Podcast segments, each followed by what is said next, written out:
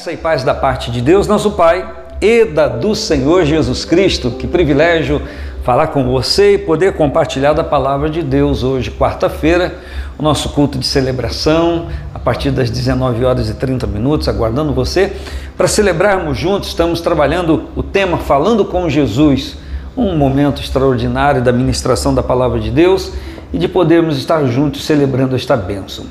Efésios capítulo de número 2, a partir do versículo 17. É o nosso livro do mês. E vindo Jesus, evangelizou a paz, a vós que estáveis longe e aos que estavam perto, porque por ele ambos temos acesso ao Pai em um mesmo Espírito. Assim que já não sois estrangeiros nem forasteiros, mas concidadãos dos santos e da família de Deus edificados sobre o fundamento dos apóstolos e profetas de que Jesus Cristo é a principal pedra de esquina, no qual todo edifício bem ajustado cresce para templo santo no Senhor, no qual também vós juntamente sois edificados para a morada de Deus no Espírito. Hum. Eu estou aqui grifando essa expressão porque a mensagem é, ministrada aos Efésios ela é muito objetiva.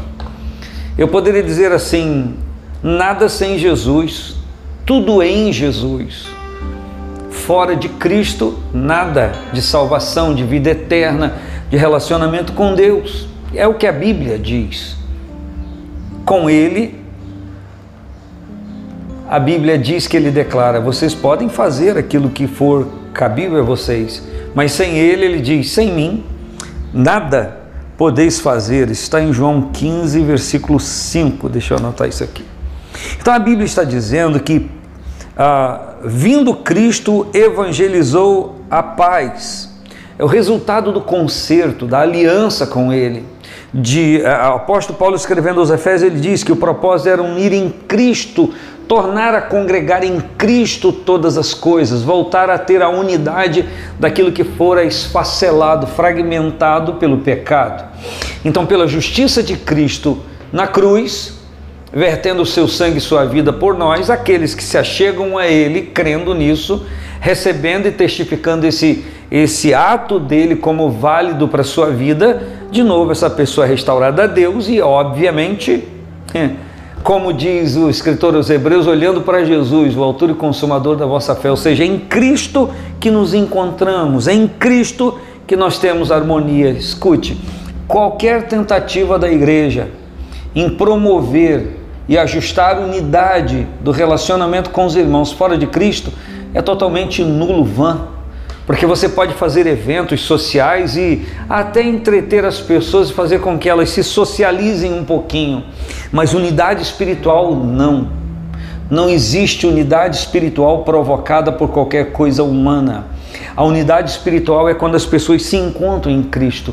De outra, forma, de outra forma, são esforços inúteis que não vão prosperar para esse objetivo. E ele diz, a palavra está dizendo, que ele evangelizou a paz àqueles que estavam longe e aqueles que já estavam mais achegados a Deus.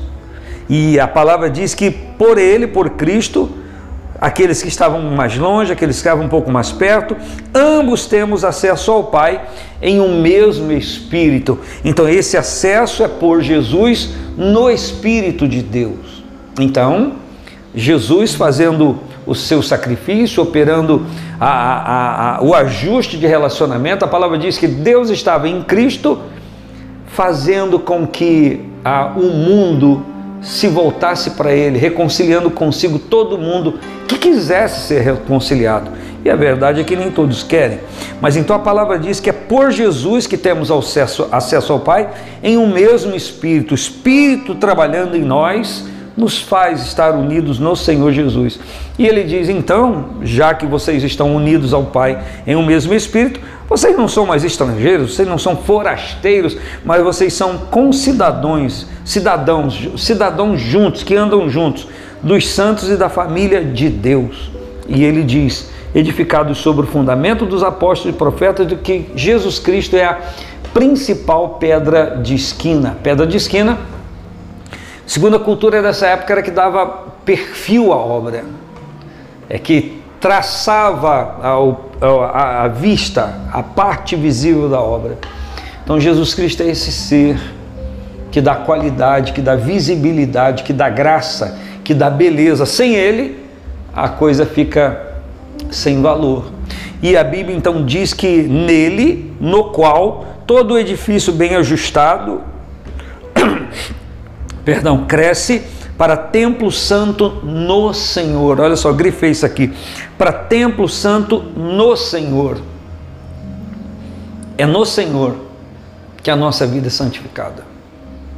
É nele e é por ele que a nossa vida é ministrada e tem esse crescimento, esse ajuste, no qual também sois vós, juntamente edificados para a morada de Deus no Espírito. Então, é por Cristo, pelo ato de Cristo, que nós somos feitos moradas de Deus no Espírito. Então, eu quero reiterar o que disse agora há pouquinho com você. Que uma pessoa pode tentar buscar Deus, aproximar-se de Deus, relacionamento com Deus, da maneira que quiser. Porém, sem Cristo, sem o Espírito do Senhor e sem a palavra dele, jamais vai conseguir. Qualquer tentativa, qualquer ideia de relacionamento com ele vão ser apenas coisas frustradas e frustrantes porque não vão alcançar resultados objetivos. Então, de que isso aqui serve para mim e para você? Estar na igreja, estar no templo, estar unidos aos irmãos, nos envolvermos com as coisas juntos, é tudo muito importante. Mas não existe condição alguma de alguém se chegar à igreja, se ajuntar à coletividade da igreja e buscar unidade espiritual a partir disso. Não vai conseguir. Cada um de nós tem que ir à fonte. Cada um de nós tem que ter contato com aquele que abençoa, com aquele que nos une. Sem isso, é impossível. A gente vai se adequar à igreja, alguém vai se adequar à igreja, ao costume, ao dia a dia, às atividades da igreja, mas vai chegar um momento em que isso não vai bastar. A pessoa vai se sobrecarregar de coisas, de, de fazer e de fazer e de fazer, e de se envolver, de buscar contato, de buscar amizade, mas isso não vai satisfazer porque a pessoa não teve ainda o um encontro real com Jesus. Com todo respeito à sua pessoa, você já teve um encontro real com Jesus?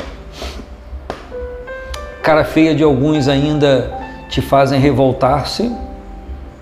Eu não estou dizendo apreciar a cara feia, mas ainda te faz revoltar-se a falta de prestígio que você gostaria de ter e que não teve ainda te faz virar as costas e dizer que não quer mais nada com a igreja, não quer mais nada com Deus, não quer mais nada com Jesus, não quer mais nada com esse negócio de pastor. Como é que é você? Eu e você precisamos compreender se a vida que nós levamos na comunidade chamada igreja, no templo, ela é produto de uma carência afetiva nossa, uma carência humana, que se ajustou àquele convívio e a gente se sente bem. Então vai lá uma verdade, esse negócio de evangelho de Cristo dentro da minha vida me fazer sentir bem é um problema. Porque a Bíblia diz que o evangelho me diz que eu tenho que negar a mim mesmo a cada dia. Então, no mínimo, esse ajuste vai me incomodar. Está entendendo o que estou dizendo? Então é preciso que eu e você, que nós nos vejamos de novo, que possamos nos rever diante do espelho da palavra para saber que se, a, que se a fé que nós dizemos ter, ela é verdadeira, genuína, ou ela foi uma ideia de fé, um, um amoldar-se àquela cultura de igreja e agora nós estamos aqui, eu estou me sentindo tão bem até alguém pisar no meu calo. E aí?